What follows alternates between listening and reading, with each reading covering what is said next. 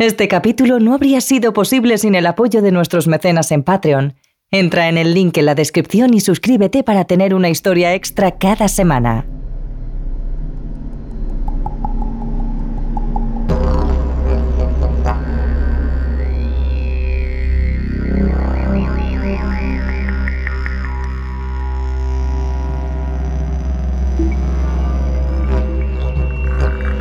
Hombres sin huesos. Men Without Bones. Es un relato de terror del escritor inglés Gerald Kers, que se publicó en el año 1954. Posiblemente el mejor de todos los relatos de terror que llegó a publicar. Trata de varios investigadores que se internan en la peligrosa selva para tratar de averiguar qué hay de cierto en una vieja y aterradora leyenda aborigen. En ella, una especie de dioses descienden del cielo envueltos en fuego y portando una avanzadísima tecnología. Sin embargo, junto a estas criaturas avanzadas, se encuentran unos seres cuya piel se derrite al contacto con la luz. Seres asquerosos, atrasados, a los que se les denomina en la selva como hombres sin huesos, y cuyo origen es cuanto menos inquietante. Hoy, la ficción sonora Hombres sin Huesos, en Terrores Nocturnos. Terrores Nocturnos, con Emma Entrena y Silvia Ortiz.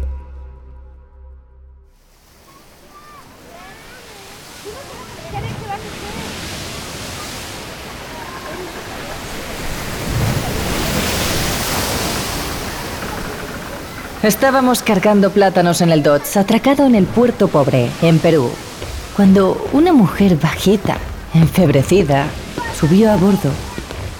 Todos nos apartamos para dejarla paso, hasta los soldados que hacían guardia en el muelle, provistos de rifles Remington de culata plateada, se apartaron de ella porque creían que estaba tocada, loca, no mala, sino peligrosa, y que era mejor dejarla sola. El jefe del equipo de cargadores del muelle repetía el mismo grito, mientras enseñaba racimos tras racimos de plátanos de un verde brillante cuyo olor se colaba entre los de las especias y el resto de las mercancías. De uno de los racimos de plátanos salió una peluda araña gris que hizo estremecerse al grupo y rompió la cadena que formaban los hombres, hasta que un muchacho nicaragüense riéndose la mató con el pie. Dijo que no era peligrosa, fue en ese momento cuando llegó a bordo la loca, sin impedimento alguno. ¿A dónde se dirige?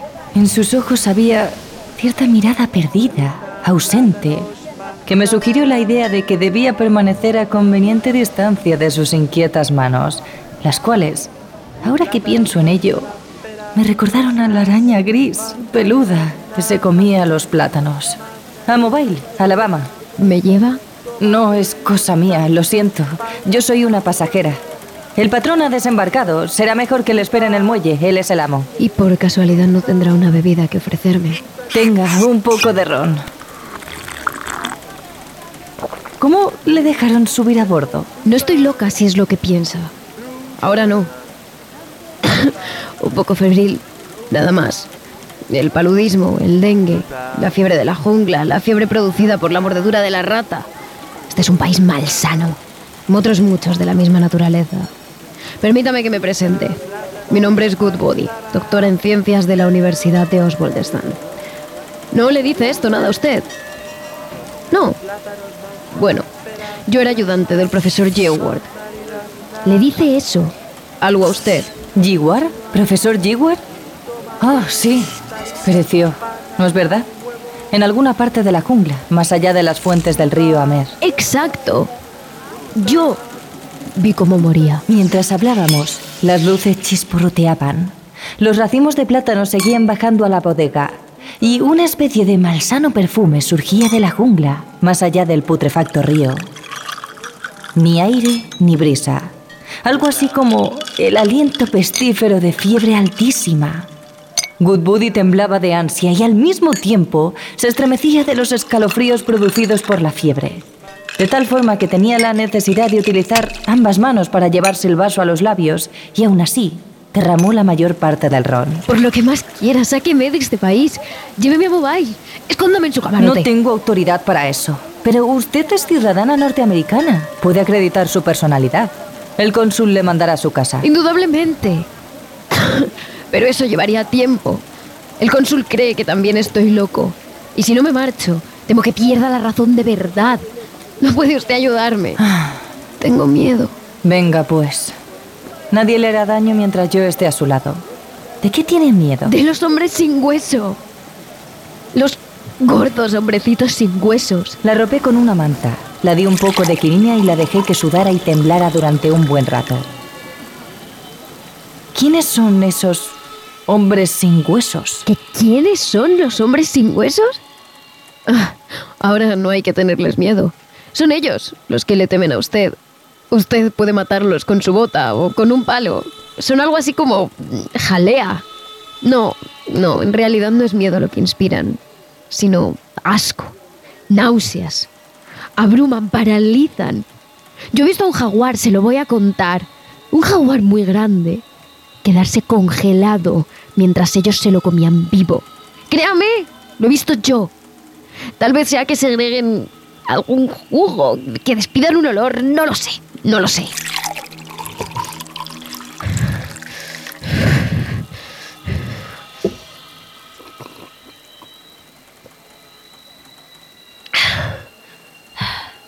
Pensar en qué abismos de depravación puede caer una criatura por causa del hambre.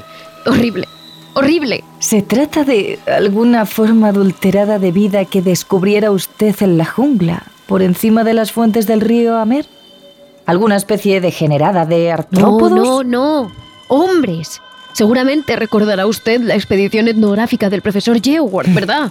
Murieron todos. Todos menos yo. Tuvimos mala suerte. En las corrientes impetuosas de la Naña perdimos dos canoas, la mitad de nuestras provisiones y la mayoría de nuestros instrumentos, así como al doctor Terry, a Jack Lambert y a ocho de nuestros porteadores. Luego penetramos en el territorio Ajú, donde los indios usan dardos envenenados. Pero conseguimos hacer amistad con ellos y convencerlos para que transportaran nuestro equipaje en dirección este, a través de la jungla. Porque ha de saber usted que cualquier ciencia empieza con una conjetura, un rumor, un cuento de viejas. Y el objetivo de la expedición Geoward era investigar una serie de leyendas de los pueblos indios que concordasen. Eran leyendas de una raza de dioses que bajaron del cielo en una gran llama cuando la Tierra era muy joven. Siguiendo líneas quebradas y contorneando círculos concéntricos, Joward localizó el lugar en el que tales leyendas tenían sus raíces.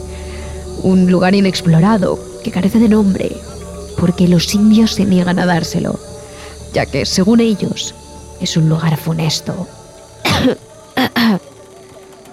Ah, Ahora me ha bajado la fiebre. Estoy más tranquila y razonable. No sé por qué, pero en cuanto me sube un poco la fiebre, el recuerdo de esos hombres sin huesos vuelve a mí como una pesadilla para causarme horrores. Así pues, decidimos ir a ver el lugar donde los dioses descendieron en una llama de fuego durante la noche. Los pequeños y tatuados indios nos condujeron hasta la linde del territorio. Y allí descargaron los bultos y nos reclamaron el salario. Y ninguna consideración fue capaz de hacerlos avanzar más lejos. Según decían, nos íbamos a internar en un territorio muy funesto. El jefe de los porteadores, un indio que en su época había sido un hombre muy importante, nos dijo, escribiendo en el suelo, con unos signos, con, con una ramita, que había errado alguna vez por allí. Hizo un dibujo de algo semejante a un cuerpo redondo, con cuatro miembros, al que escupió antes de borrarlo con el pie. ¿Arañas? ¿Cangrejos? preguntamos. No hubo respuesta. Por tanto, nos vimos obligados a dejar al anciano jefe hasta nuestro regreso. Los bultos que no podíamos llevar. Y continuamos solos. Geoward y yo. A través de 60 kilómetros de jungla. La jungla más putrefacta del mundo. Hacíamos 500 metros diarios aproximadamente. Un lugar pestilente. Cuando ese viento hediondo sopla de la jungla, Ah, no huelo más que a muerte y a pánico. Al fin conseguimos alcanzar la meseta y escalar el escarpado. Y allí vimos algo maravilloso. Se trataba de algo que había sido una máquina gigantesca. Originalmente debió ser una cosa en forma de pera, de 300 metros de largo por lo menos, siendo su parte más ancha un círculo de 200 metros de diámetro. No sé de qué metal estaría construido, porque solo existía el contorno polvoriento de un casco y algunos fantasmagóricos residuos de unos mecanismos increíblemente complicados que servían para demostrar lo que alguna vez había sido. No pudimos averiguar de dónde procedía, pero el impacto de su aterrizaje había producido un hondo valle en el centro de la meseta.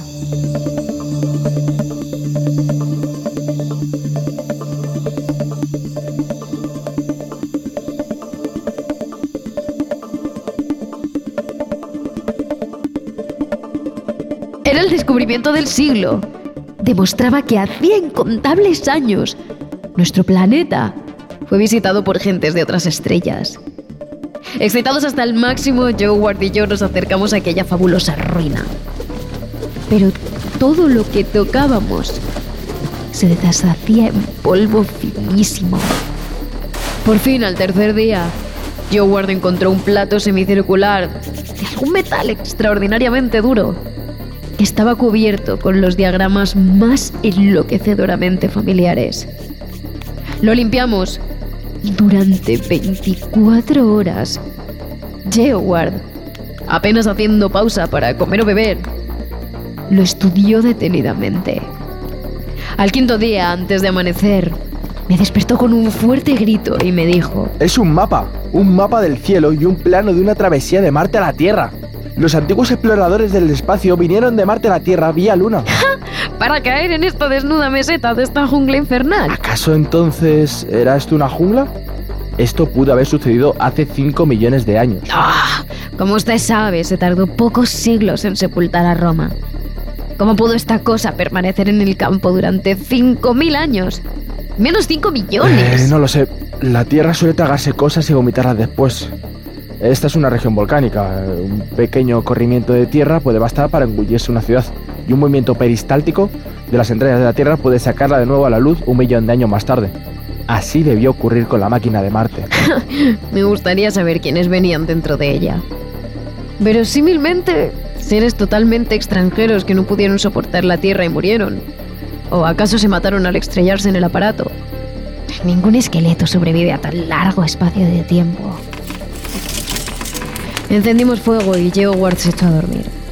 Como ya habíamos dormido, me quedé de guardia. ¿De guardia para qué? Mire, no lo sabía.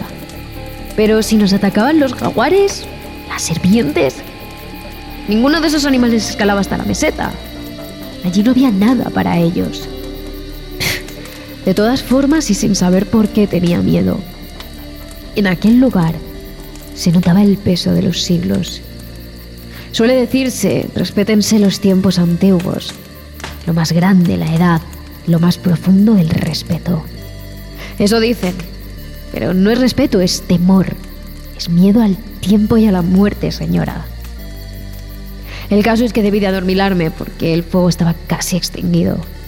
Yo había tenido mucho cuidado en mantenerlo vivo y brillante. Cuando vi por primera vez a los hombres sin huesos. Al alzar la vista vi en el borde de la meseta un par de ojos que recogían luminosidad de la desviada luz de la hoguera. ¡Ah! ¡Un jaguar! pensé y tomé el rifle. Pero no podía ser un jaguar, porque cuando miré a derecha e izquierda, vi que la meseta estaba cuajada de muchos pares de ojos brillantes, formando un círculo semejante a un collar de ópalos. Y entonces llegó a mi nariz un olor a... ¿Dios sabe qué? El miedo tiene su olor, como le diría a usted un tratante de animales. La enfermedad posee su olor, pregúnteselo a cualquier enfermera. Esos olores dan fuerza a los animales sanos para pelear o para huir. Esta era una combinación de ambos olores, más el de una hedionda vegetación en estado de putrefacción. Disparé contra el par de ojos que vi primero. Entonces, todos los ojos desaparecieron, mientras de la jungla llegaban un gorgojear de pájaros y un griterío de monos, como si el disparo hubiese alcanzado a todos ellos. Afortunadamente empezó a amanecer. No me hubiera gustado ver aquella cosa a la que le había disparado entre los ojos a la luz artificial. Era de color gris y su tejido correoso y gelatinoso. Su forma externa no era la de un ser humano. Tenía ojos, sí, y existían en él otros vestigios o rudimentos de cabeza, de cuello y una especie de extremidades. Howard me dijo que debería recogerlo, sobreponiéndome a lo que él llamó mi repugnancia infantil y averiguar la naturaleza de la bestia. Pero debo decir que él se mantuvo bastante alejado cuando yo lo abrí. Era mi trabajo como zoóloga de la expedición y así lo hice. Tanto los microscopios como los demás utensilios delicados se habían perdido con las dos canoas. Trabajé con un cuchillo y unas pinzas. ¿Y qué encontré? Nada. Una especie de sistema digestivo envuelto en una membrana correosa. Un sistema nervioso rudimentario. Y un cerebro del tamaño aproximado de una nuez.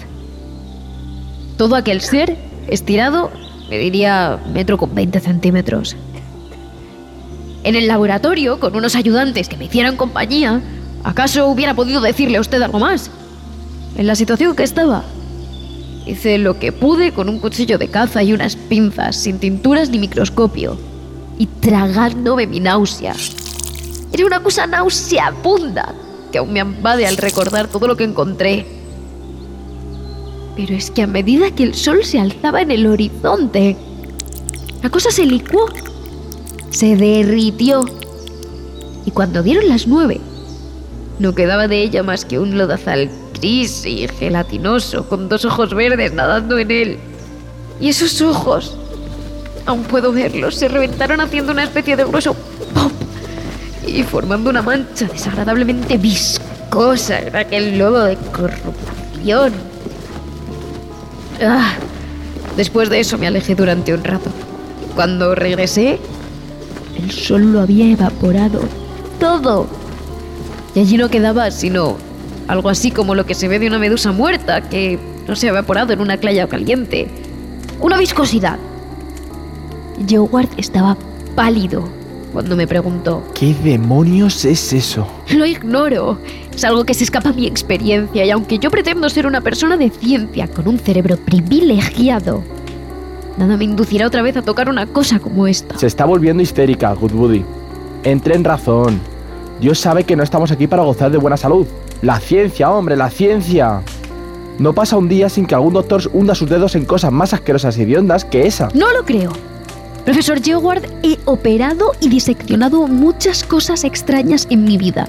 Pero esto es algo repulsivo. Me atrevo a decir que tengo los nervios deshechos ¿Acaso deberíamos haber traído un psiquiatra? Advierto que usted no siente tantos deseos de acercarse a mí desde que he manipulado esa cosa. Volvería a disparar contra otra muy a gusto, pero si usted quiere que se investigue, hágalo usted mismo. Y ya verá.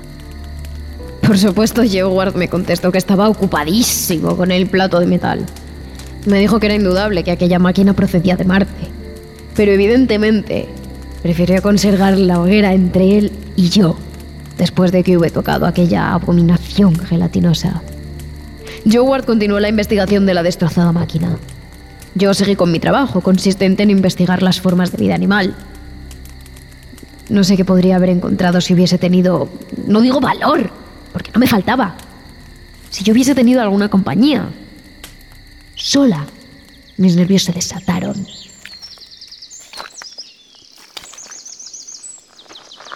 Ocurrió una mañana.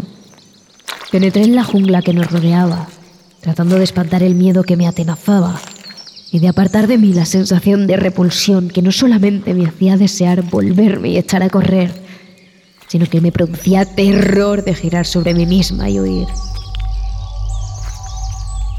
En aquella detestable jungla, durante una de mis breves expediciones, breves porque estaba yo sola y tenía miedo, me tropecé con un gigantesco perezoso que se estaba colgando, inmóvil, de la rama más ancha de un árbol medio desnudo de hojas, dormido, impenetrable, indiferente. Cuando llegó el hediondo crepúsculo verde, surgió una horda de esas cosas gelatinosas. Se precipitaron al árbol y se deslizaron a lo largo de su rama, hasta el perezoso, que por lo general no conoce el miedo, se asustó. Intentó huir colgándose de la parte más delgada de la rama, que se quebró. Cayó al suelo e inmediatamente quedó cubierto por una temblorosa masa gelatinosa. Aquellos hombres sin hueso no muerden, succionan. Y mientras lo hacen, su color cambia de gris a rosa y luego a castaño. Ah, pero nos temen a nosotros. Hay entablada una lucha de razas. A nosotros nos repelen ellos y a ellos les repelemos nosotros. Cuando se dieron cuenta de mi presencia allí, ellos... Iba a decir que huyeron, pero se deslizaron, se, disolvieron en las sombras que danzaban, danzaban, danzaban, danzaban debajo de los árboles. Y el horror volvió a apoderarse de mí, así que eché a correr. Llegué a nuestro campamento enrojecida y completamente exhausta. Yeward estaba allí, punzándose el talón. Tenía un torniquete atado por debajo de la rodilla. Cerca yacía una serpiente muerta. Le había roto el lomo con el plato de metal, pero antes el reptil le había mordido. Entonces me preguntó, ¿Qué clase de serpiente cree usted que es esta? Me temo que sea venenosa. Noto entorpecimiento en las mandíbulas y en la cabeza. Y no siento mi mano. ¡Dios mío! ¡Le ha mordido una jarajacá! Y hemos perdido nuestro botiquín de urgencia. Y hay tanto que hacer. Dios mío. Oh, Dios mío. Pase lo que pase, amigo mío. Tome esto y regrese. Me dio aquel semicírculo de metal desconocido como un tesoro sagrado. Dos horas después, moría. Aquella noche el círculo de ojos brillantes se estrechó aún más. Vacié mi rifle sobre ellos una y otra vez. Pero al amanecer, desaparecieron los hombres sin huesos. El cadáver de Yeoward lo cubrí con piedras. Hice una pila para que los hombres sin hueso no pudieran atraparlo. Luego, qué soledad, qué miedo tan espantoso. Pero me puse el morral, tomé el rifle y el machete y llevé corriendo en sentido inverso al camino que habíamos traído. Pero me perdí. Bote a bote de conserva aligeré mi peso. Luego me desprendí del rifle y de las municiones. Más tarde me zafé del machete. Mucho tiempo después, aquel plato semicircular se hizo demasiado pesado para mí. Así que lo até con lianas a un árbol y continué.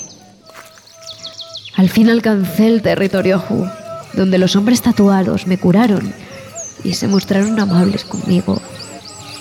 Las mujeres masticaban mi comida antes de dármela hasta que tuve fuerzas suficientes para hacerlo por mí misma.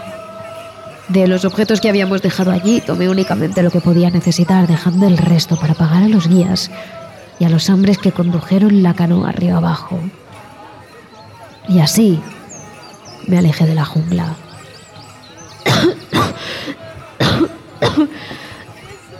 Por favor, teme un poco más de ron. Suponiendo que lo que dice es verdad, presumo que esos hombres sin hueso eran marcianos, ¿no? Esto parece algo inverosímil, ¿no es cierto? Invertebrados que funden metales duros y... ¿Pero quién habló de marcianos? No, no, no y no. Los marcianos vinieron aquí y se adaptaron a las nuevas condiciones de vida. ¡Pobre gente! Cambiaron, declinaron, experimentaron un proceso totalmente nuevo, un doloroso proceso evolutivo. Lo que trato de decirle a usted, infeliz, es que Geoward y yo no descubrimos marcianos.